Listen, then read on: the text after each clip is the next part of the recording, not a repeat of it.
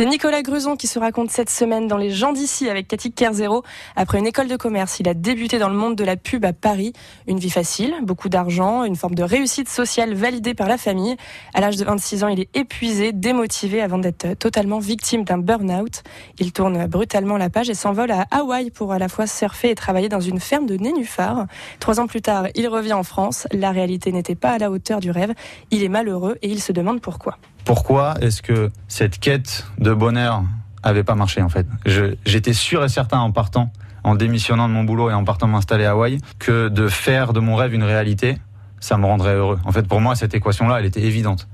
Ça a été beaucoup plus compliqué que ça. Et le rêve s'est transformé euh, en cauchemar, c'est un grand mot, mais en tout cas en, en tourment. Et j'ai voulu vraiment réfléchir euh, à pourquoi j'arrivais pas à vivre sereinement cette vie à laquelle euh, j'aspirais si fort en fait? Vous avez réfléchi en écrivant, puisque c'était un peu une, une, thérapie, mais vous avez, vous avez relaté ce que vous aviez vécu? Oui, en fait j'ai décidé d'écrire un livre. Alors après je suis allé aussi voir, toquer à la porte d'une psychologue, parce que je sentais que j'avais pas toutes les, les clés en main. Il y a eu aussi ces voyages en Inde, donc là cette quête spirituelle oui, du coup, le voyage en Inde, en fait, il a été, euh, il est venu un petit peu dans la logique euh, des choses. Une fois que le livre est sorti, euh, j'ai commencé à parler à mon entourage de ma volonté d'aller plus loin dans ma pratique du yoga.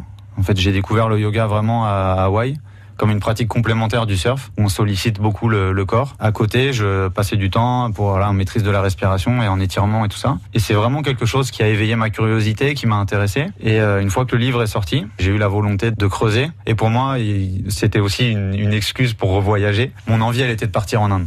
Inde, qui est vraiment la terre du yoga. Et puis après, au hasard des discussions, j'ai été mis en contact avec un, monsieur formidable, euh, Ajit Sarkar, qui est un Indien de 83 ans, qui avait fait toute sa carrière en, en France à l'INSEP avec les sportifs de haut niveau, pour leur apporter tout ce que le yoga pouvait apporter à un sportif. Vous, vous êtes revenu en France, et en particulier à Nantes. Oui, oui, oui, je suis venu à Nantes. En fait, euh, entre mes deux séjours en Inde, puisque c'était deux séjours d'un mois et demi, j'ai décidé d'acheter un camion, un van que j'ai aménagé et dans lequel j'ai mis euh, mes planches de surf et des livres. Et j'ai parcouru euh, toute la côte atlantique, en fait, de Saint-Malo jusqu'à Hendaye, en me disant, bah voilà, pendant euh, deux mois et demi, je vais parcourir la côte et euh, je voudrais trouver de spot un... en spot, quoi. Voilà, mm. de spot en spot, de ville en ville, avec la curiosité pour me dire où est-ce que je veux m'installer, en fait, où est-ce que je veux construire maintenant. Euh, cette vie à laquelle euh, j'aspire. C'est-à-dire que vous saviez que lorsque vous alliez rentrer d'Inde, vous alliez vous ancrer quelque part. Oui, j'avais vraiment ce, ce besoin-là après cinq ans de